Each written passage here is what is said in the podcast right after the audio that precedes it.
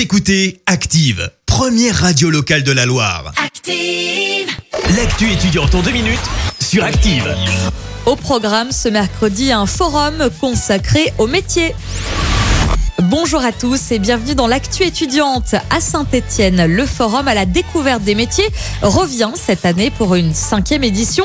Elle commencera le 19 janvier, soit mardi prochain. Évidemment, au vu du contexte sanitaire, l'événement a été repensé. Il se déroulera sur Internet sous un format virtuel, un forum gratuit qui s'adresse à tous les jeunes, qu'ils soient encore au collège ou bien en réorientation. Les parents sont également conviés pour cet événement. Plus d'une centaine de métiers y seront représentés, que ce soit dans le secteur de la justice, la médecine, l'éducation, la chaudronnerie ou encore l'immobilier. Vous y retrouverez également des fiches explicatives, des témoignages de professionnels, mais également des démonstrations sous forme de vidéos.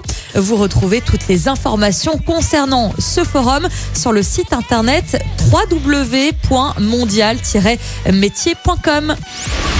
Voilà, c'est tout pour aujourd'hui. On se retrouve mercredi prochain pour plus d'actu étudiantes.